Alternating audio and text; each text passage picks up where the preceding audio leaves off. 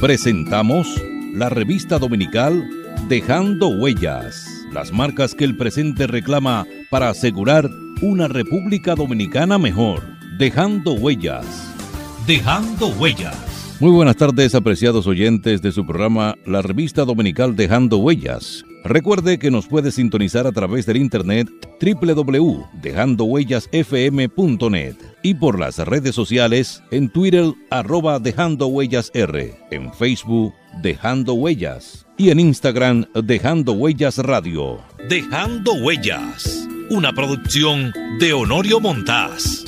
Trillando el camino día a día en ruta segura hacia un futuro mejor.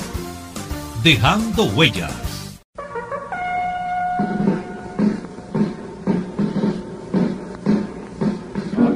Presentamos Testimonios y Hechos de la Revolución de Abril de 1965.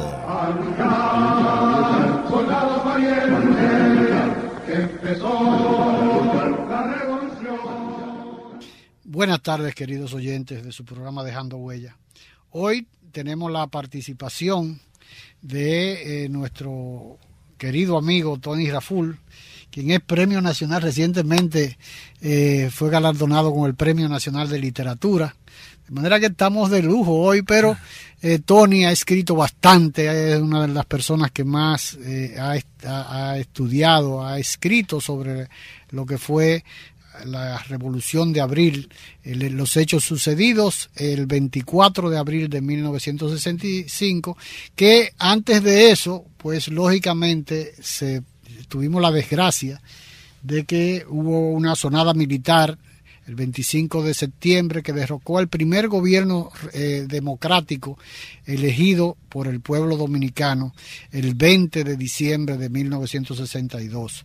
Buenas tardes, Tony. Buenas tardes, Honorio, con mucho gusto. Este es un tema apasionante y, además un tema cardinal en, la historia reciente dominicana y con mucho gusto podemos abordar eh, la temática de la Revolución de Abril, Tony, hay una pregunta inmediata que me surge. ¿Realmente fue una revolución o una revuelta? Bueno, mira, el, el, el asunto es el siguiente la diferencia para los amigos oyentes entre revolución y revuelta es la siguiente. Eh, se supone que una revolución es un proceso consumado a través del cual se plasman las conquistas sociales y reivindicativas. Pero hay cambios. Pero, exacto, cambios definitivos en la sociedad o cambios provisionales en relación con el proceso histórico. Entonces, en el caso nuestro, la revolución o el, o el intento revolucionario constitucionalista de 1965 fue frustrado por la intervención militar de los Estados Unidos el 28 de abril de 1965. La, la intervención grosera, injusta de 42 mil marines. Entonces, se puede hablar de que fue una revuelta popular. Ahora bien, con contenido e ideas de carácter revolucionario. ¿Por qué con contenido e ideas de carácter revolucionario? Porque el motivo central era la restitución o reposición de la Constitución de 1963, que fue votada el 29 de abril de ese año. En esa Constitución estaban establecidos como principios fundamentales eh, conquistas como eh, eh, los derechos de los trabajadores, la participación de los trabajadores en los beneficios de las empresas, la libre sindicalización, que eran conquistas enormes en ese momento, eh, se la educación ostosiana. La, la, educación laica. Se prohibía. No, no, era, no era, laica propiamente, lo, bueno, lo, disfruz, lo disfrazaron bueno, un poco. Esa era la orientación. Sí. Esa orientación. Se, se planteaba, eh, la, se prohibía el latifundio. Óyeme, óyeme, quizá hoy podamos hablar en estos términos. En aquellos, en aquellos años era una conquista altamente progresista. Se prohibía el latifundio, se prohibía el minifundio, se afianzaba se afianzaba el valor de la nacionalidad y de la patria en defensa de los intereses dominicanos. O sea, era una constitución muy progresista. Entonces, cuando el pueblo se lanza por la reposición de la constitución del 63, no es un paso atrás, es un paso adelante, porque esas conquistas, aunque proclamadas en el 63, estaban pendientes hacia el porvenir, como las conquistas de lucha democrática del pueblo dominicano. Por eso, yo difiero en cuanto a que algunos han querido, digamos, señalar que en gran medida, en vez de una revolución, eh, prácticamente no una revolución porque no era portadora de, ideas hacia el futuro, sino que se pretendía volver al pasado. Era la concepción de mi querido profesor y admirado doctor Jiménez Grullón, que planteaba que la reposición de la constitución no marcaba un paso hacia el futuro. Lo que sucede es que en esas conquistas frustradas estaba el porvenir. Por lo tanto, no se puede decir que fue una revolución en términos, digamos, eh, eh, de consumación, pero sí fue una revuelta popular que tenía principios revolucionarios, principios de cambio revolucionario. Sí, que a, diferencia de lo que sucedió en, abril de, 1984, precisamente, que fue, eso fue, sí fue una revuelta y que eh, coincidencialmente o expresamente se, se, se, movilizó el pueblo o se organizó, casi fue una, una, una un, destape. Vos, lo llamó eh, una poblada. Una poblada porque fue una, una cuestión espontánea. Yo no creo que hubiera la capacidad capacidad de organización de, para improvisar un movimiento, eh, esa revuelta que fue realmente lo que sucedió, pero fue una igual, al igual que la que lo, lo que vivimos, de la cual yo me siento orgulloso de haber participado, que fue la revolución de abril, eh, solamente fue eh, prácticamente en la capital, San Cristóbal y algunos pueblos del interior, ¿no? Pero, pero lo de la, del 24 de abril del 84.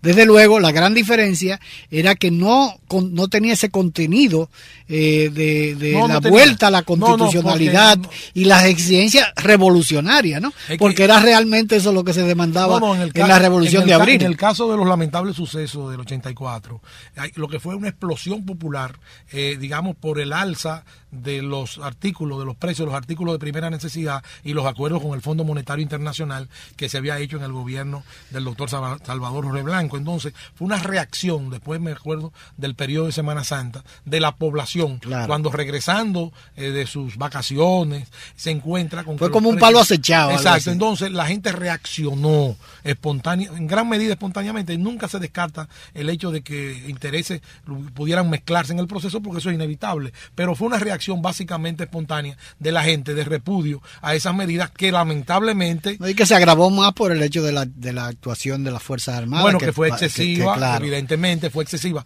pero eso no fue un proceso revolucionario, ni una revuelta democrática, fue una reacción social ante, ante lo que era evidentemente una agresión, digamos, al poder adquisitivo de la gente, y lógicamente este, no se produce un exceso militar lamentable, penoso, en la que murieron cientos de dominicanos de, dominicano, pero, mira, pero no tiene, no, no, se puede, no hay capacidad desde el punto de vista del marco teórico para igualar un proceso histórico como el de abril del 65 con la revuelta del 84. O sea, esto es importante desde el punto de vista conceptual. Ahora, desde el punto de vista popular, evidentemente que hubo una reacción eh, ante lo que fue, eh, digamos, lo que tú llamas un palo acechado, que fueron las medidas que se tomaron con el Fondo Monetario Internacional y que lesionaron a la inmensa mayoría del pueblo dominicano. Sí, que la, la reacción fue, incluso de inmediato renunció eh, Bernardo Vega, que era el gobernador del Banco Central y que era el propiciador de ese acuerdo con el Banco, eh, con el Fondo Monetario Internacional.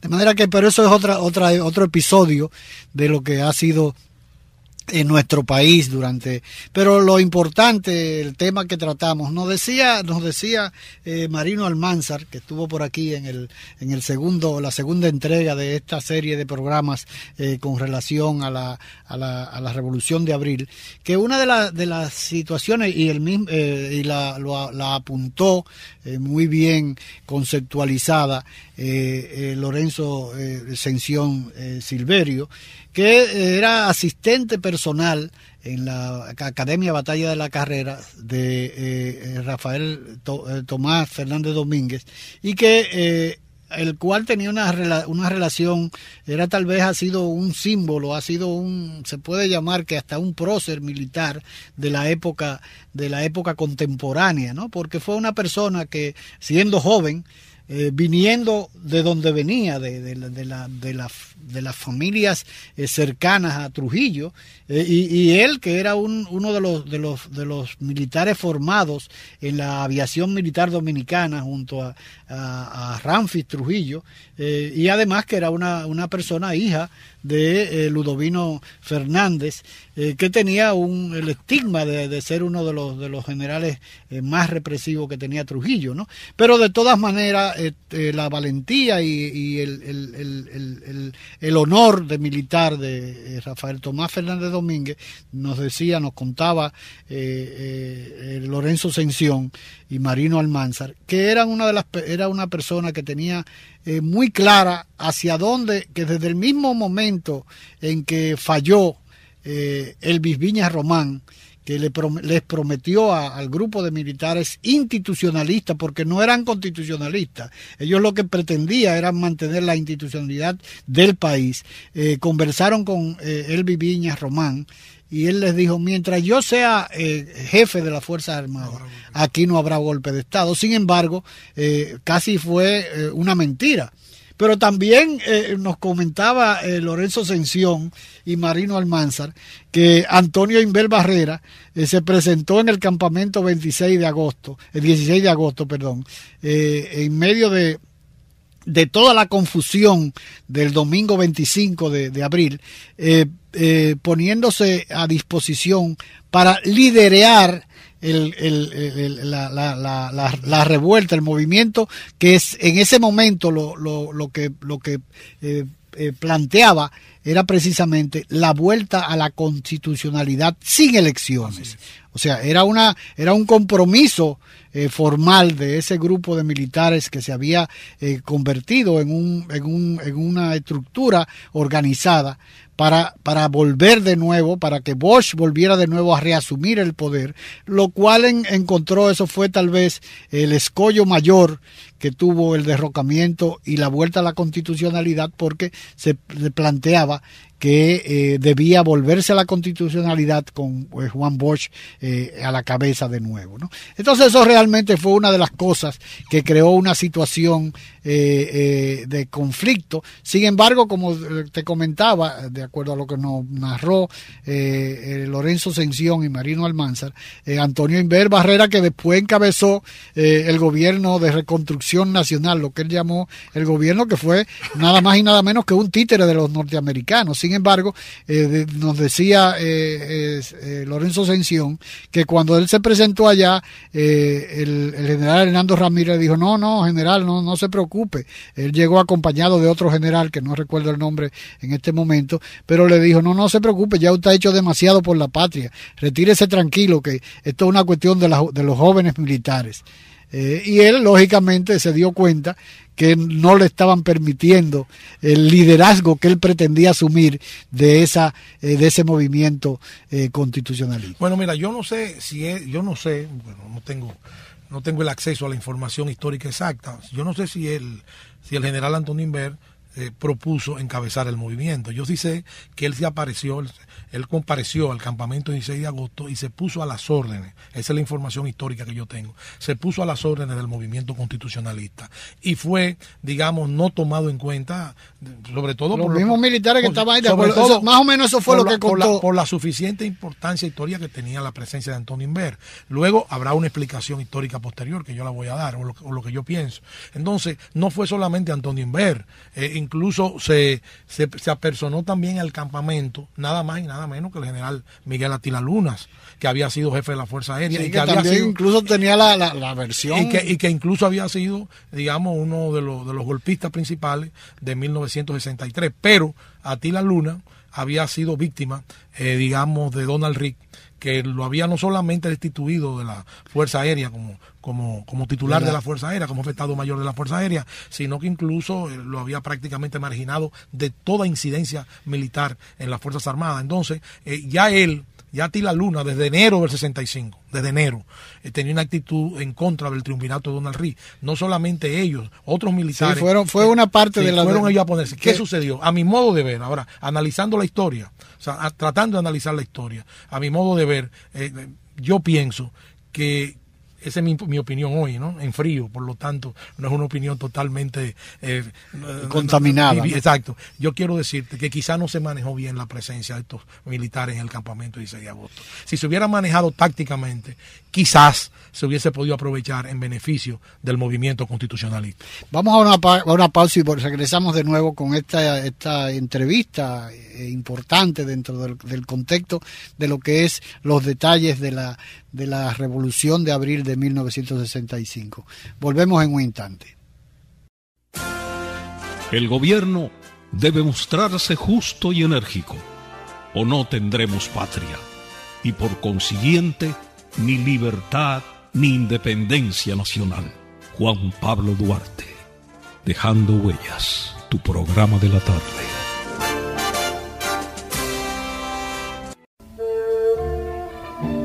Juan Pablo Duarte, iniciador y principal propulsor del proyecto independentista nacional, que en 1844 culminó con la proclamación de la República Dominicana. Decir Duarte es decir memoria y sueños libertarios, valores y bandera, territorio, ideas redentoras, sacrificio y dignidad de un pueblo. Decir Duarte es proclamar los derechos democráticos y no permitir que nadie ultraje ni mancille su lengua, sus leyes, sus costumbres, su identidad y su destino. Nuestro compromiso es defender la nacionalidad, ese pregón generoso de sangre y amor que Duarte llamó República Dominicana. Duarte siempre. ¡Viva la República Dominicana! Un mensaje de Dejando Huellas. Juan Pablo Duarte, digno siempre de admiración y respeto, hablaba así. Nuestra patria ha de ser libre e independiente de toda potencia extranjera o se hunde la isla. Juan Pablo Duarte, un mensaje de Dejando Huellas. Somos patria. Nos une una cultura, un territorio e idénticos propósitos. Somos patria. Conquistamos la libertad en la espada, en el trabuco y el coraje. Somos patria. En la libertad nos hemos convertido en los mejores guerreros de la paz. Somos patria en las voces, en la lengua, en el eco, en el canto y en la historia que tres razas han puesto a circular en nuestras venas. Patria amada, en nuestros laberintos interiores, vive para siempre. Un mensaje de Dejando Huellas, su programa.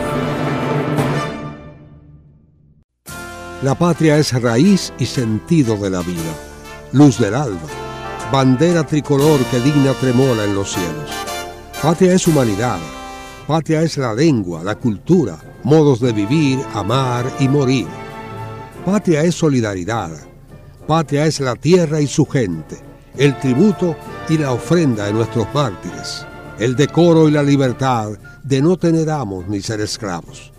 Patria es nuestra música, nuestros bailes y danzas, nuestras costumbres, nuestras cosechas, nuestro ancho mar, nuestros bosques y ríos. Patria son nuestros amores, el ensueño, la llovizna sobre el rostro de una niña, las iguas y los almendros, la palabra alta, grande y clara de nuestro destino. Un mensaje de Dejando Huellas.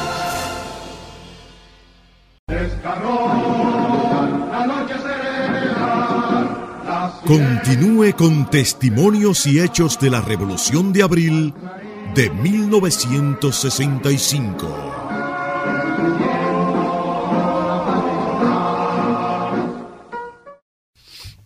Continuamos con nuestra conversación con nuestro amigo Tony Raful. Eh, en esta serie de, de, de conversatorios, de testimonios, eh, en este caso, de, en el caso de Tony, que eh, tal vez no tuvo la oportunidad de participar en lo que fue la Revolución de Abril, pero sí es una de las personas eh, con mayor conocimiento de los hechos porque se ha dedicado por entero a, investigar, a entrevistar, eh, no solamente los participantes del lado constitucionalista, sino que ha tenido la oportunidad de conversar con muchos de los protagonistas eh, del bando que se opuso eh, al restablecimiento, a la vuelta a la constitucionalidad con Juan Bosch a la, a, la, cabeza. Y desde luego eso le permite tener unas opiniones muy objetivas de todo lo que, de lo que aconteció en ese hecho histórico y eh, verlo desde otro punto de vista. Tony, tú me comentabas del hecho de que también Atila Luna y un grupo de militares tenían, se apersonaron. Realmente yo creo eso. Y yo hubiera cambiado totalmente la historia. Pero fíjate, están así, están así. Que el propio Atila Luna, luego ellos fueron prácticamente no, hubo un grupo, porque hubo un grupo, ahí estaba también Salvador Montaguerrero, que fue el, la primera camada que eh, eh, enfrentó eh, Don Arri, eh, que lo destituyó, sí, al clan de, de San Entonces, ¿qué sucede? Al sentirse ellos fuera de juego, se le sacó, se le sacó un concepto, a mi modo de ver en ese momento, que se pudo manejar desde otro punto de vista, que hubiese sido más beneficioso. Atila se refugia, ese grupo se refugia en San Cristóbal con el clan de San Cristóbal. Son ellos los que toman el Palacio Nacional el día Claro, claro, sí, las tropas, la tropa, la tropa de San Cristóbal fue que tomaron, que era la, la, segunda brigada. Después, que la ¿eh? después el Cefa la reemplaza. Y cuando sucede el ataque, el, el, asalto a Palacio el 19 de mayo, ya no era el clan, ya no era Ya no, no, ya no era el grupo, ya lo había reemplazado el Cefa. el Palacio Nacional y todavía tomando el Palacio Nacional. Ellos, ellos vinieron a pie marchando a pie por el malecón desde San Cristóbal. ¿eh? Sí, yo recuerdo ese espectáculo, no yo lo, eso fue una de las cosas que más enervó, enervó a la cantidad, porque ya la, ya en el momento en que ellos toman el palacio, recuerda que la sucesión de los hechos fue para yo que viví esa parte te lo puedo decir sábado, 24 de abril. A la una y treinta, a la una, a las dos de la tarde ya había, se había tomado el, el Palacio eh, eh, Televisor de Radio Santo Domingo Televisión. Eh, no, no, se había tomado, ya lo había tomado la, la, la, fuerza, la tenía Morillito ocupada, perdón, la tenía Morillito ocupada, que había, había, incluso comentaba Mario Báez Asunción, Fabio Valenzuela Herrera y Fernando Casado, que habían hecho prácticamente un, tenían lo tenían a punto de fusilarlo en el patio de la emisora todo ese grupo. Lógicamente quien manejó esa situación tal vez lo manejó con mucho tacto que fue eh, Morillo López no que tenía eh, tenía ciertos compromisos con, los Camaño y además acuérdate que eh, fue despedido fue expulsado de manera deshonrosa de la Policía Nacional, Eli Camaño, y quien recuerdo que salió en la prensa que había, no, no, Wessing le, tiró la toalla, fue quien lo movilizó los tanques, eh, eh, incluso yo recuerdo que movilizó los tanques porque pasaron frente a mi casa y nadie se entendía lo que, entendía que era lo que pasaban, y desarroparon las ametralladoras que eran unas ametralladoras viejas antiaéreas que estaban en el Palacio de la Policía, una de las pocas veces, yo creo que ya ni están ahí esas ametralladoras, ¿no? Pero realmente Wessing le, le, tendió la toalla tanto a Francisco Alberto Camaño Deñó como a, a, Morillo López, ¿no? Y eh, resulta que quien estaba, quien tomó la, la, el palacio de eh, Radio Santo Domingo Televisión fue precisamente Morillito, ¿no? Yo conversé con él hace unos días, precisamente tratando de que, de que eh, participara en el programa, porque somos buenos amigos desde una época bastante, de la época de, después de la caída de Trujillo, y realmente la, la, actitud de, de, esa, esa situación del sábado 24, el domingo 25, que fue realmente cuando eh, ya estaba la situación definida, pero ya el lunes, que es cuando las tropas de, de, de, San Cristóbal todavía no se habían definido, si no estaban aposentadas, pero ya el martes, el martes, eh, fue cuando estamos hablando 25, 26 y 27, que es cuando vienen las tropas de San Cristóbal y toman el Palacio Nacional, pero ya se habían repartido las armas de la Intendencia Militar que quedaba en, en, la fe, en, la, en la fe, no, perdón, en Cristo Rey al lado de la Sociedad Industrial Dominicana, que era donde estaba la Intendencia. Y resulta que habían repartido las armas en, en, muchos puntos del, de, la, de, la, capital. yo, ya estaba totalmente descontrolada y estaba tomando decisiones. Pero entonces cuando llegan las tropas por la por el malecón, como tú dices, con toda su consigna y esas arengas que venían, fue una cuestión de enervamiento de la población, porque venían en respaldo de ellos. Sin embargo, ellos tomaron el Palacio Nacional, que fue la primera medida porque ya había renunciado, ya estaba, el gobierno estaba desmembrado. se había, se había, se había abandonado el palacio. Y ese mismo día fue la reunión en Palacio, en la Embajada Americana, con Tapley Bennett. Que eh, eh, eh, él dijo que no había nada que negociar, sino que, se, que entregaran, que era una cuestión de decisión de entregarle el poder a los militares, a los militares de San Isidro. debo decirte algo, debo decirte algo. Yo, yo, tuve una participación pasiva, yo tenía 14 años, pero viví en la ciudad de Santo Domingo todo el proceso. Una edad fabulosa, no, no, todo, lo reproduzco claramente las imágenes de aquel proceso. Quiero decirte algo. Eh, eh, el grupo de San Cristóbal, eh, que, que Atila Luna participa, toma el Palacio Nacional. En principio tienen una posición neutral, ellos se neutralizan porque ellos no querían saber de Wessing. O sea, ellos no querían saber de Wessing. No es que había un grupo numeroso. Exacto. No, yo pienso que todavía ellos tomando el Palacio Nacional se pudo en los primeros días hacer, aunque la intervención americana cambia totalmente el panorama, pero quizá en las primeras horas se pudo llegar a un acuerdo que luego ya era imposible. No, pero esa misma situación, acuérdate que Rivera Caminero en principio fue allá y se puso a disposición. Se puso a disposición. Pero cuando eh, se anuncia que la intervención norteamericana es que muchos de esos militares cambian, de posición. La mayoría, solamente un eh, puñado de militares Claro, que tuvieron la valentía. Mira, si no hubiera sido por la participación popular, esa revolución no hubiese podido continuar. O sea, es la participación del pueblo la que le da continuidad político-militar a los enfrentamientos de abril. Por eso, eh, los militares que abrieron los arsenales y le entregaron armas al pueblo, eh, intuyeron pienso yo que fue una decisión ni siquiera bien elaborada desde el punto de vista eh, político, intuyeron que solamente a través de la participación popular era posible garantizar la continuidad del movimiento constitucionalista, porque es que, es que todas las unidades del ejército, eh, se habían dispersado. No, pero, pero y, oficiales, y oficiales importantes se habían ido a embajadas. O sea, solamente que era un puñado de militares, ese puñado de militares es junto al pueblo dominicano el que logra obtener la sorprendente victoria del Puente Duarte la, la tarde del 27 de abril. Sorprendente porque sorprende eh, a, las fuerzas militares de San Isidro, sorprende a la embajada norteamericana, o sea, sorprende al mundo porque estaba liquidado el movimiento Claro, no, pero además, mira, de acuerdo a lo, que nos contaban lo, las personas que fueron eh, protagonistas y actores principales de toda la, la, la, la, estructuración de ese movimiento de, de, militares institucionalistas o constitucionalistas, como se les llamó después, eh, ellos contactaron a, Camaño de Ño, incluso a través de un civil. Camaño no estaba involucrado en nada de eso.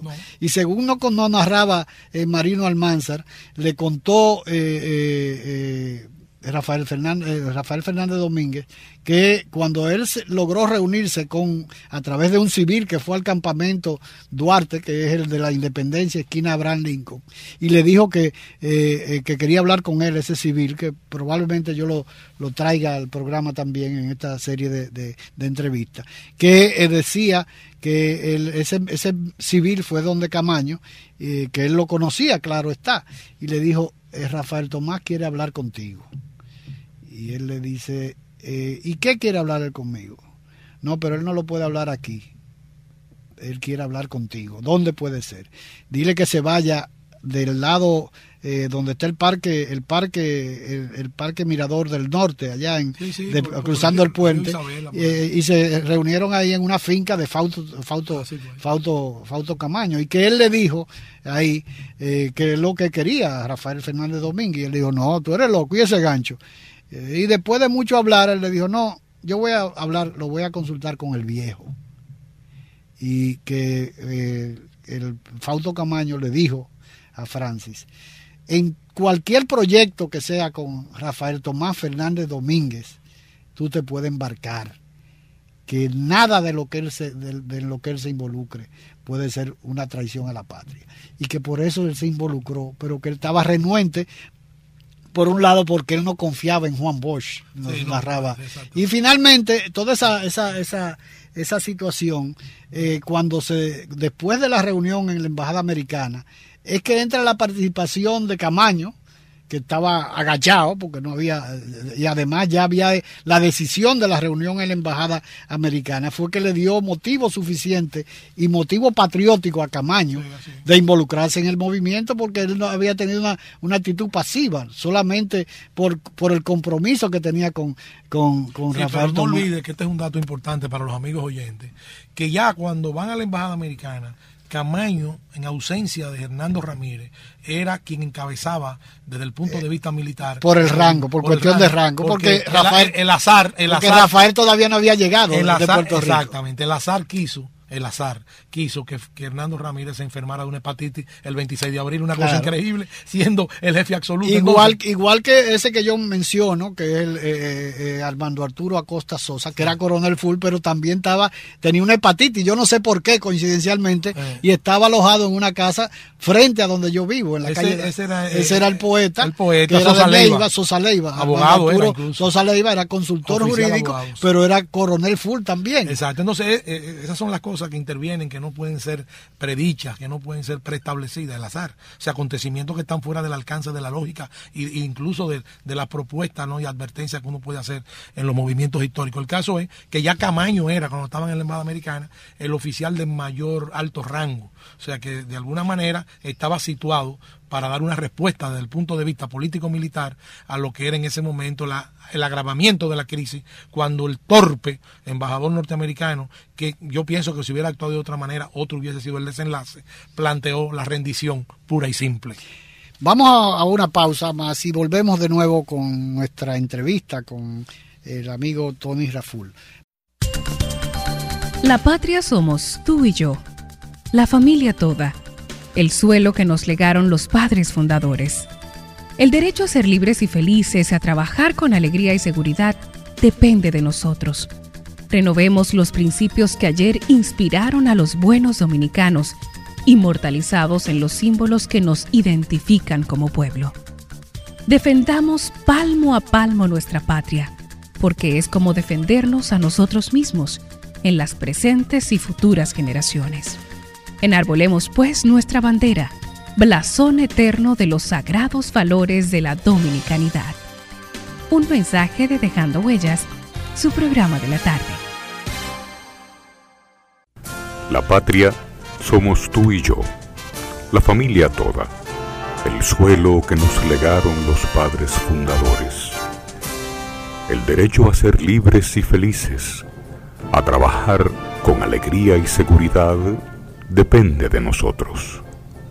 Renovemos los principios que ayer inspiraron a los buenos dominicanos, inmortalizados en los símbolos que nos identifican como pueblo. Defendamos palmo a palmo nuestra patria, que es como defendernos a nosotros mismos en las presentes y futuras generaciones. Enarbolemos pues nuestra bandera, blasón eterno de los sagrados valores de la dominicanidad.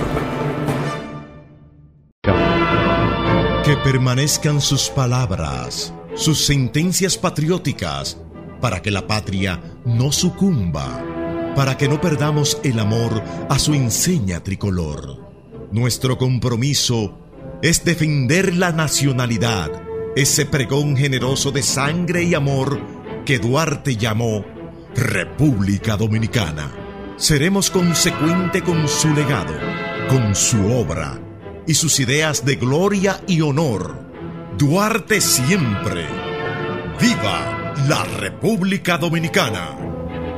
Porque honrar tu memoria enaltece la patria y al pueblo mismo. Dejando huellas, tu programa de la tarde. La patria somos tú y yo, la familia toda, el suelo que nos legaron los padres fundadores, el derecho a ser libres y felices, a trabajar con alegría y seguridad, depende de nosotros. Renovemos los principios que ayer inspiraron a los buenos dominicanos, inmortalizados en los símbolos que nos identifican como pueblo. Defendamos palmo a palmo nuestra patria, que es como defendernos a nosotros mismos en las presentes y futuras generaciones. Enarbolemos pues nuestra bandera, blasón eterno de los sagrados valores de la dominicanidad.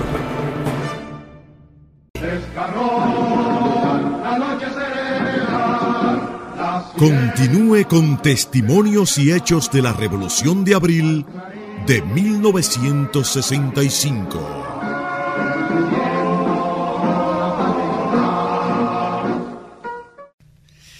Continuamos con nuestro programa, nuestro conversatorio con el, amigo Tony Raful eh, sobre los hechos que acontecieron en abril de 1965. Tony, la intervención norteamericana, ¿en qué medida varió la situación, además de, de constituirse ya en una guerra patria, porque cambió el objetivo original de la, de la, de la revolución, que era la vuelta a la constitución, ya se, había, se convirtió por esa misma situación en un hecho patriótico. Eh, ¿Qué, qué, qué te parece? ¿Cuál es la, tu punto de vista? Bueno, lo primero, lógicamente, como tú dices, eh, la intervención norteamericana cambia completamente el escenario histórico de la lucha por la constitucionalidad a la lucha, eh, a la guerra patria, por la desocupación de nuestro territorio de tropas extranjeras. 42 mil marines intervinieron la República Dominicana en el momento en que las tropas de Wessing fueron derrotadas en la batalla del Puente Duarte, un hecho histórico concreto, la tarde, el atardecer del 27 de abril de 1965, cuando prácticamente se pensaba que, no había resistencia ya para enfrentar eh, el, avance de la infantería de la Fuerza Aérea o del Centro de Enseñanza de las Fuerzas Armadas del CEF.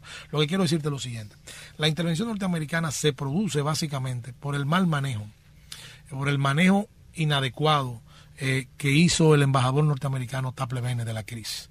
Taple Bene en gran medida agrava el proceso de la crisis e impide una solución política de la crisis eh, antes de la intervención. Y voy a explicarlo así sucintamente. Ahora, perdón, los grupos de poder norteamericanos no estaban presionando para... No, no, para la intervención. Te voy a explicar. Taxul, que es un periodista muy fidedigno y además estuvo en la República Dominicana desde el 27 de abril hasta el 26 de mayo y escribió un libro que se llama Diario de la Guerra que lo acaba de, de reeditar. De reeditar, el, creo que fue. No, no, no, no, no. La Academia Dominicana de la Historia. Que, preside Bernardo Vega. En ese, en ese libro eso hay que volvérselo a leer. Primero porque él estuvo presente en todas las horas del proceso que se vivió desde antes de la intervención hasta, el, hasta en el mes, en los 30 días. Él revela que las informaciones que él transmitió eh, a Estados Unidos, fundamentalmente al New York Times y algunas revistas norteamericanas, eran las que le transmitía el embajador Taple Bennett.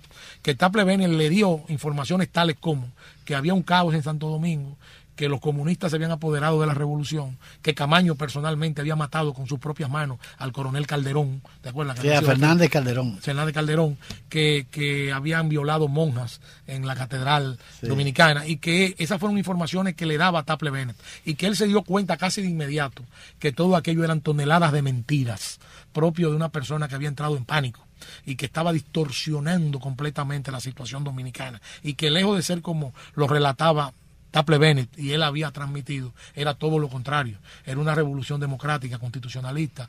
Eh, los comunistas no era cierto que tenían la dirección de la revolución, aunque participaban en ella. entonces él cambia los trabajos desde aquí, desde la Embajada Americana, cambia las informaciones. Y entonces el New York Times y el mundo reaccionan condenando la intervención militar norteamericana. Y se crea un movimiento en los Estados Unidos altamente poderoso de personalidades democráticas, de senadores liberales norteamericanos, de la Comisión de Relaciones Exteriores del Congreso norteamericano encabezada por William Fulbright. O sea, se desata en el mundo, no solamente en Estados Unidos, sino y en Europa, en todas partes. Gente como, por ejemplo, personalidades de gran prestigio histórico, como como Charles de Gaulle, presidente de Francia, se solidariza con el movimiento constitucionalista dominicano. O sea, la versión inicial de que, de que la revolución dominicana había sido una revolución comunista y que los comunistas y todas esas mentiras. que comíamos muchachitos. y todas esas mentiras que se dieron. Desayuno, rápidamente se despejaron. No sé, Johnson, que se dio cuenta rápidamente que estaba atrapado, tenía que buscar una salida política Y esa salida política se la imponen, en principio, y voy a explicar rápidamente por qué se frustra, se la imponen los asesores liberales que tenía el presidente Johnson. Johnson tenía asesores liberales y asesores conservadores, ultra reaccionarios. Entonces, entre los asesores liberales de Johnson eh, estaba el mayor Bundy, eh, que juega un papel muy importante en ese proceso. Mac Bundy. mayor Bundy, Mac Bundy, se, dice Mayor Bundy. Estaba el Grupo Liberal de Puerto Rico. Eh, liberal en cuanto a la intervención americana, que estaba en contra, encabezado por Luis Muñoz Marín. Que era el gobernador. que estaba Ave Forta, que después fue presidente de la Suprema Corte de Justicia de Estados Unidos, amigo íntimo de Johnson. Estaba Carrión, eh, Arturo Carrión. Arturo Carrión, que era el representante de Alianza para el Progreso, conjuntamente con Teodoro Mocos de los programas de, Alianza para el Progreso. Eh, estaba Jaime Benítez, que era rector de la Universidad de, Río, Piedra. Ese grupo era pro Bosch, pero en una forma fanática. Ese grupo presiona a Johnson y Johnson se ve obligado a autorizar una reunión en Trujillo Alto, en Puerto Rico, en la residencia de Muñoz Marín, y le manda todos sus asesores para una reunión con Juan Bosch. Mucha gente desconoce estos datos históricos. Esto está debidamente documentado. Esto está debidamente documentado. Y se hace una reunión en Puerto Rico, en Trujillo Alto. Estamos hablando ya en la segunda semana del mes de mayo, cuando prácticamente eh, había sido, había caído en el descrédito la intervención militar norteamericana. No tenía justificación aplastar un movimiento democrático como el de la constitución constitucionalista. Y entonces en esa reunión es que surge la fórmula Guzmán esa fórmula Guzmán la plantea el mayor Bundy, Giorgio Bundy, la plantea y es apoyada por el Grupo Liberal de Puerto Rico. ¿Cuál era la fórmula Guzmán? Plantear que eh, un representante de Bosch, que Bosch escogiera, que vos lo escogiera, le plantean a Juan Bosch, coge el que usted quiera. Es más, en principio no fue eso. ¿eh? En principio se le insinuó a Bosch, según relata John Barlow Martin en El Destino Dominicano, que reponer a Bosch en el poder ellos los propios norteamericanos iban a reponer a Bosch. Claro, Bosch, supongo yo, ante esa insinuación por razones patrióticas, no iba a aceptar que los norteamericanos lo, utilizaran al palacio. Entonces Bosch dice, no, yo no puedo ser. Entonces ahí se plantea, proponga un candidato y vos propone a Antonio Guzmán, que había sido ministro de Agricultura del gobierno 63 y un hombre muy cercano a Juan Bosch. Entonces propone y rápidamente los americanos lo aceptan. Esa es la fórmula Guzmán. Entonces ellos se plantean esa discusión eh, y vos lo plantea y los americanos lo aceptan. ¿eh? Que se restablezca la constitución del 63 y que Antonio Guzmán termine el periodo para el cual fue elegido Juan Bosch, que terminaba en el 1966, cuatro años, elegido el 20 de diciembre del 62, terminaba en el 66. O sea, los americanos aceptan eso, pero había un problema. Eh, Camaño tiene que renunciar. Camaño había sido electo por el Congreso Claro, como presidente, presidente Entonces, ¿a quién iba a hablar con Camaño para facilitar porque los americanos estaban, Johnson quería rápidamente esa salida y por supuesto desocupar el, la, tropa norteamericana del país porque estaba en la picota pública internacional. Y además acuérdate que estaba en Vietnam también. En Vietnam, no, y Johnson llegó a decir, y lo, narran ahí, Johnson llegó a decir que Taxul y New York Times y el mundo no lo estaba dejando gobernar porque, porque Johnson llegó incluso a confesar ¿eh? a confesar eh, públicamente que, el único culpable era él, que, él reconocía que eso había sido un error lo de Santo Domingo, pero, pero yo soy el responsable, ¿entiendes? Todo eso está transcrito, grabado en los papeles de clasificados norteamericanos. Estamos hablando en esos días. Entonces, eh, ¿A quién mandan a Santo Domingo para convencer a Camaño y explicarle el, el, acuerdo que se ha llegado? La persona indicada era el coronel Rafael Tomás Fernández Domínguez, lo propone Bosch. Sí, que vino un avión de la Fuerza Aérea Norteamericana. y que era un militar, y que era un militar amigo de Camaño y además era el hombre de Bosch. Y, y no sé, los americanos están de acuerdo. Entonces se produce una conversación formidable. Esto, esto, es, esto es material histórico que desconoce mucha gente que habla de la Revolución de Abril. Y es el siguiente. Una conversación telefónica entre Johnson y Ave Forta, que está en Puerto Rico que es muy amigo de él y que Ave Forta, que es de ese grupo, que es norteamericano, pero está apoyando a Muñoz Marín en ese grupo. Entonces, Ave Forta, en esa conversación que graba la CIA, está en los papeles de clasificado textualmente, transcrita, ¿eh? Eh, le dice le dice Johnson a Ave Forta, bueno, ya, ya se resolvió el asunto. Y Ave Forta le cuenta. ah, bueno, ¿y cuándo se va el coronel, el, coronel de Bosch? Dice Johnson. ¿Cuándo se va ese coronel de Bosch a Santo Domingo? Rápido. Entonces le dice a Ave Forta, mañana en la mañana. Y le dice Johnson, mañana en la mañana no, es hoy que se tiene que ir. Mándenlo hoy, eso hay que resolverlo hoy. Vamos a buscarle una solución a esto. Óyeme Y le dice a Ave Forta, no se puede ir hoy, presidente, porque Bosch pidió que se fuera mañana porque tiene que hablar con él porque Fernández Domínguez no quería venir. Eh, no que no, que no quería venir. Había que convencerlo. No, que no quería venir en un avión norteamericano. Claro, que fue el, primer estigma que, que, que uno se, yo no puedo viajar que uno en el avión. se sorprendió. Eh, trajeron a, Rafael Domínguez. Llegó, pero llegó por San Isidro. ¿Y por qué? Todo el mundo tenía Yo no puedo venir en un avión de un país que está invadiendo mi patria. Entonces Bosch le explica, por eso pidió que lo dejaran hasta el otro día. Le explica y lo convence. Y le dice, lo importante no es el vehículo de transporte transporte donde tú te transportas, sino las, las ideas que tú llevas en la conciencia. Y esas ideas es un servicio a la patria y lo convence. Entonces, eh, eh, entonces los americanos lo traen. Lo traen eh, a Fernández Domínguez en la primera sí, lo traen por San Isidro. El 14 de mayo de 1900. Y todo el mundo se preguntaba, pero ¿por qué llegó por San Isidro? yo recuerdo que yo estando allá abajo decía, pero ¿por qué llegó? Y, nadie le podía poner la mano. ¿Tú me estás entendiendo? Sí. Venía una misión especial. Entonces lo trajeron, entra a la zona constitucionalista, le plantea a Camaño el acuerdo que se llegado a Puerto Rico y Camaño se siente indignado, o sea, no acepta el acuerdo en principio. Y dice que no, que no lo han consultado, le vienen a dar la información ya como un hecho cumplido. Camaño se niega a aceptar el acuerdo y se tranca el juego. Y Fernández Domínguez se, se solidariza con Camaño y le dice a Camaño, bueno, no yo creo que aquí es lo que hay que combatir. O sea, alcanzar mayores posiciones geográficas. Y llega a un punto de desesperación, por eso el asalto, al, palacio, porque era una cuestión de un símbolo. Yo recuerdo que uno dice, pero ¿para qué? ¿Para yo lo puedo explicar, pero yo, pero yo, lo puedo explicar, porque después la fórmula Guzmán se, se reconduce. Eh, y finalmente convencen a Camaño, estando Fernández Domínguez, de que era necesario su renuncia para dar paso a la fórmula Guzmán. Pero la muerte de Fernández Domínguez troncha, óyeme, troncha totalmente el proceso de la solución política. Fernández Domínguez eh, plantea el asalto a Palacio conjuntamente con Montejarache. Montejarache es el ideólogo con Fernández Domínguez del asalto a Palacio. Ahora bien, desde el punto de vista de sus resultados, eh, y luce que fue una aventura militar. Sin embargo, eh, la tesis fue la siguiente.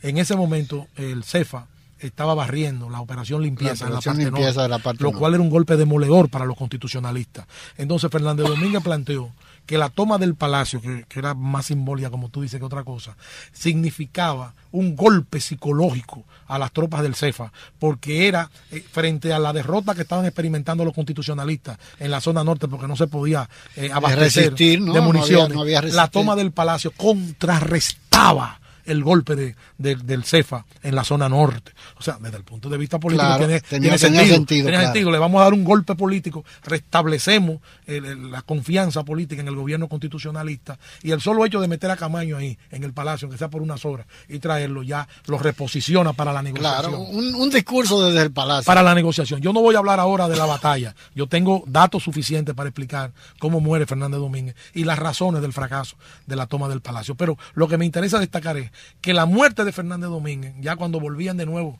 a ponerse de acuerdo para la Fórmula Guzmán, ya prácticamente pospone indefinidamente la Fórmula Guzmán y Johnson entonces se sale del proceso, presionado por Thomas Mann y el grupo de, de... de asesores ultrarreaccionarios, conservadores, que planteaban la liquidación del movimiento constitucionalista. Y entonces Johnson decide entregarle el caso a la OEA y se sale Estados Unidos. Y ahí es cuando, cuando se crea la FIP. Y ahí es que, no, la, la FIP se había creado ya semanas antes, pero él le entrega a la OEA ya para la negociación, que fue la comisión acto de la OEA, ¿te acuerdas? El Bunker, Bunker, sí, que encabezaba la comisión. estaba también aquí el, el, de la ONU, que era eh, eh Rafael, un, un, embajador. No, José Mora, Mora, Mora. No, eh, estaba, ese era, ese era, el de la OEA, ese era el presidente, pero había un embajador delegado de las Naciones Unidas, ah, no, no, claro. que era José Antonio eh, mayobre, mayobre, Entonces ya eso pasa a otro nivel de negociación. Es, eh, por eso, por eso, eh, esas acciones no se resuelve la crisis dominicana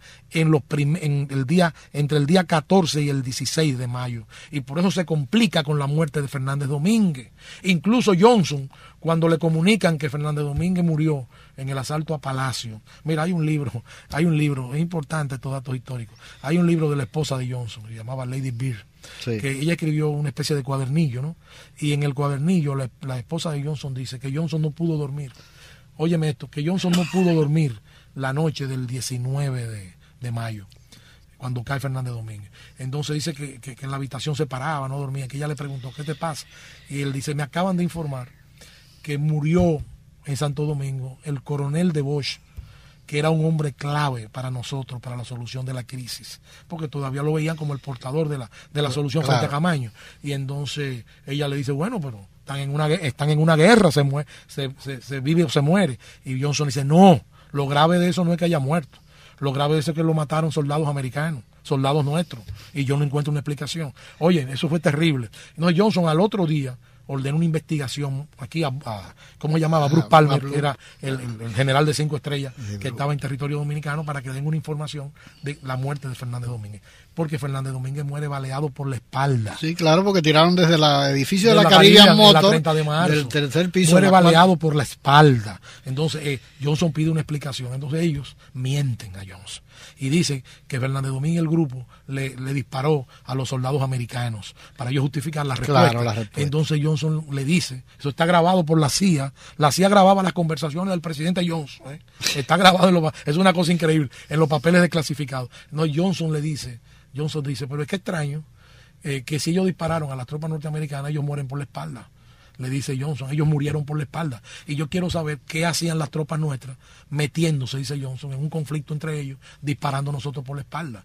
Eh, o sea, todo ese conflicto se creó. Entonces, un asistente liberal de Johnson le plantea a Johnson eh, que, si, que si él quiere hacer una aclaración pública al mundo sobre la muerte del coronel Fernández Domínguez y la participación norteamericana, para tratar de paliar la, la, la, presión, la, indignación que había. Entonces Johnson le dice textualmente a ese asesor, no, no, no, no, no, no, deje eso así, que si empezamos a aclarar se va a agravar y se va, va a ser peor. Pero eso es parte de la crisis que se vivió en la República Dominicana. Después, meses después, en diciembre del 65, Taxus lo recoge. Eh, el historiador oficial de la Armada Norteamericana, tú sabes que en Estados Unidos las unidades tienen historiadores, revela datos escalofriantes del 19 de mayo. Será otro día que yo vendré aquí a hablar de eso, escalofriante, de cómo fue que se produjo en la batalla y la muerte de Fernández. Ahora, finalmente, Tony, eh, la, la, la participación de la izquierda, de la izquierda dominicana fue tan determinante eh, como para manejar, como para eh, ser eh, los quienes manejaban lo que eran las decisiones del coronel Camaño, por ejemplo. ¿no? mira, Honorio, mira, Honorio. La izquierda dominicana fue sorprendida por los acontecimientos del 24 de abril. Y la primera reacción de la izquierda dominicana, la primera reacción, o de los grupos más importantes de la izquierda, era que se trataba de un gancho. Gancho en la terminología de Antonio Saglum. Era así. Exacto. Era, una cuestión de una trampa, un, engaño. Un engaño. Era un, un engancho del imperialismo, porque era una contradicción entre grupos militares. Luego, cuando el pueblo se integra y participa masivamente en la lucha democrática por la reposición de la constitucionalidad, la izquierda cambia, por supuesto, porque el papel de la izquierda era estar... No, y después que vieron que se estaban entregando armas al pueblo. Yo recuerdo que, viví el papel de la izquierda, eh, eh, el papel de la izquierda era, era lógicamente apoyar la lucha democrática del pueblo dominicano, se integra. Pero nunca la izquierda jugó un papel hegemónico, óiganme bien, hegemónico, o sea, de dirección en el proceso constitucionalista. ¿Qué sucede? Que cuando los militares se asilan, una gran parte de los militares se asilan, se desmorona el ejército constitucionalista a nivel de los alistados. Se desmorona. Claro, eh, se desmoraliza. lo que salva la revolución es la entrega de las armas al pueblo. Entonces, cuando eso sucede, eh, el, se desmorona el, eh, el ejército constitucionalista, los, el pueblo combate con un puñado de militares y, y lo que obtiene la victoria. Porque mira, Tony. ese puñado de militares que obtiene la victoria, que es Montearache, Camaño, eh, Lora Fernández, ese grupo, constituye rápidamente un alto mando militar. En ese mando militar no estaban los comunistas. En, en la conformación del gobierno de Camaño no estaban los comunistas. No hay un ministro de izquierda en ese, en ese gabinete que fue dictado por vos de Puerto Rico. O sea que vos tuvo siempre el control. El y, el cuidado de no involucrar, porque realmente. No gente de izquierda para dar una justificación a, los norteamericanos. Que todavía no se había producido la intervención. Fíjate, entonces no hubo nunca una participación hegemónica, hubo una participación de cuadros, de militantes eh, en, el proceso revolucionario de abril, pero no a nivel hegemónico, nunca la Pero además recuerda, recuerda Tony, que es importante este, esta acotación, que eh, la izquierda eh, se proclamaba enemiga de Bosch. ¿Por qué? Porque incluso recuerda que muchos miembros del, del 14 de junio fueron, eh, fueron deportados ¿no? en el gobierno de Bosch. Y, ingresaron después, pero había un resabio permanente, principalmente del 14 de junio. Sin embargo, quienes toman la, la, la, primera iniciativa o quienes toman iniciativa de protestas en las calles puede. El 14 de junio y muchos y grupos de izquierda. Pero fíjate que el 14 de junio eh, fue el movimiento que se alzó en las montañas para reclamar el retorno a la constitucionalidad con Juan Bosch. O sea, el, manifiesto que lanza Manolo Tavares eh, explica de manera muy clara que el alzamiento no era para, para lograr la revolución de liberación nacional, que era el objetivo estratégico. sino era la vuelta a la sino la vuelta a la constitucionalidad y que había que hacer una pausa, decía Manolo, en el camino de la lucha por la democracia, restableciendo la constitucionalidad. Eh, eh, porque y el 14 de junio tuvo en el gobierno de Bosch una, una llamada oposición crítica, pero apoyando las acciones democrática, apoyaba la constitución del 63. y apoyaba también la, educación ostosiana. Y el vamos a un papel muy importante. Vamos a una pausa para eh, ya eh, finalmente en el último segmento de este programa. Juan Pablo Duarte, digno siempre de admiración y respeto, hablaba así. Nuestra patria sabe a sangre y un grupo de dominicanos indolentes hacen de nuestro país una cueva de traidores ya preparen nuevamente los cañones. Aquí se peleará con más fuerzas para sacar a los invasores. Juan Pablo Duarte, un mensaje de Dejando Huellas.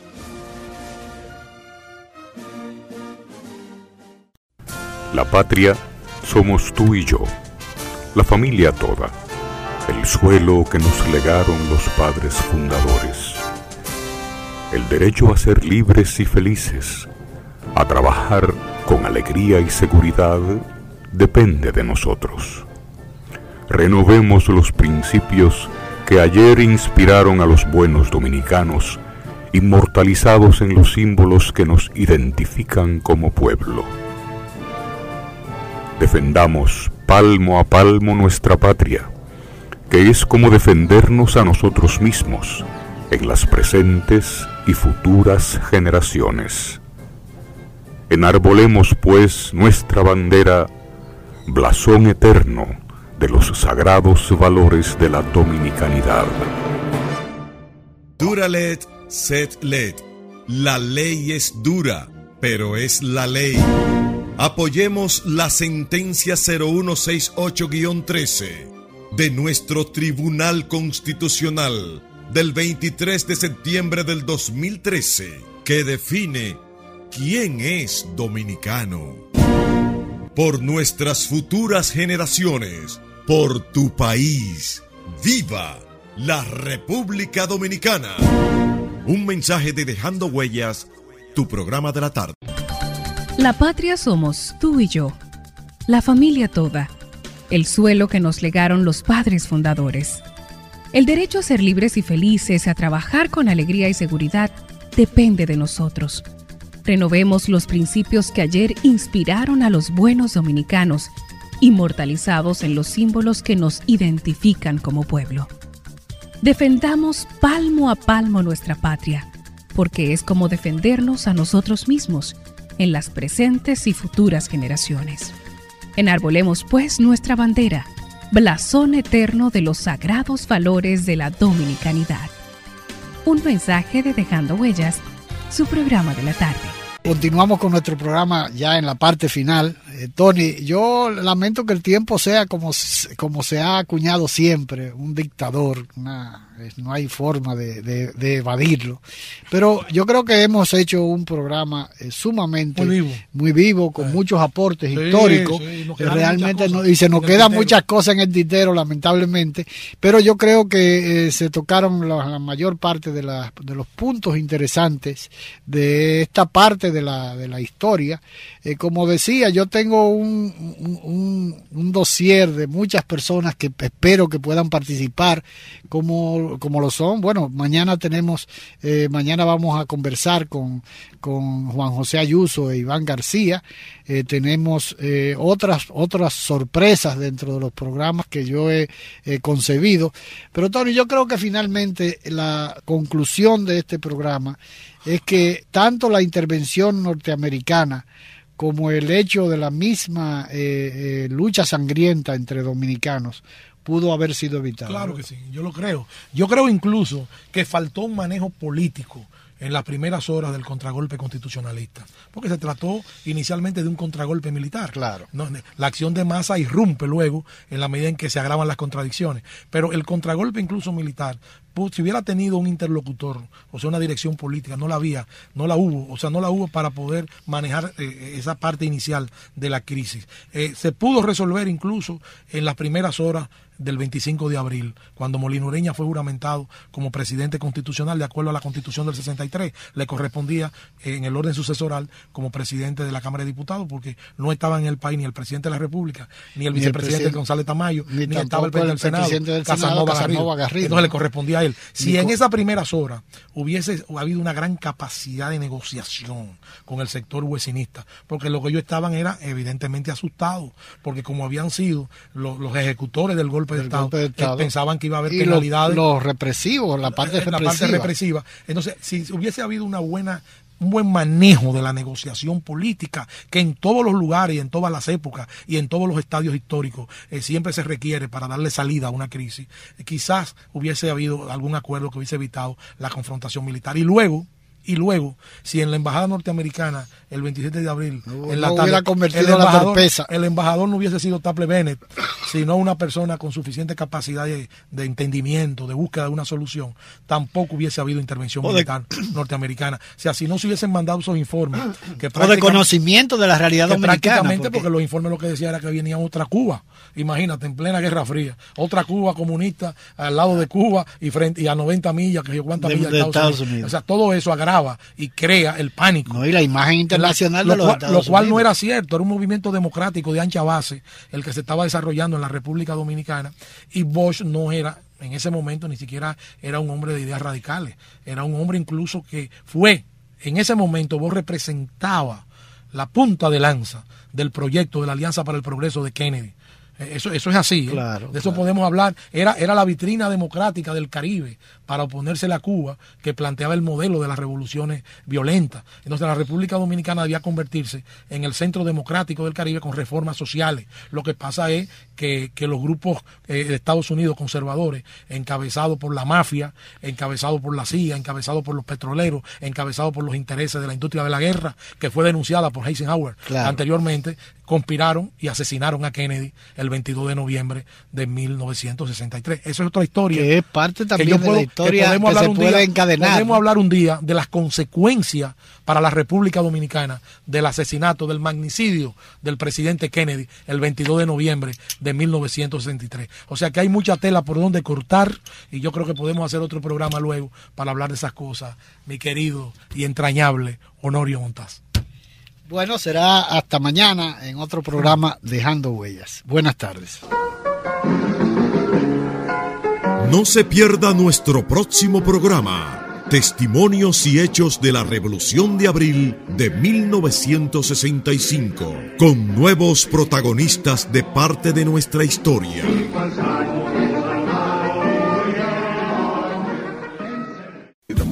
Agradeciendo haber estado con nosotros, se despide de ustedes dejando huellas, esperando poder contar con su audiencia en un programa más de Dejando Huellas, bajo la dirección y producción de Honorio Montaz.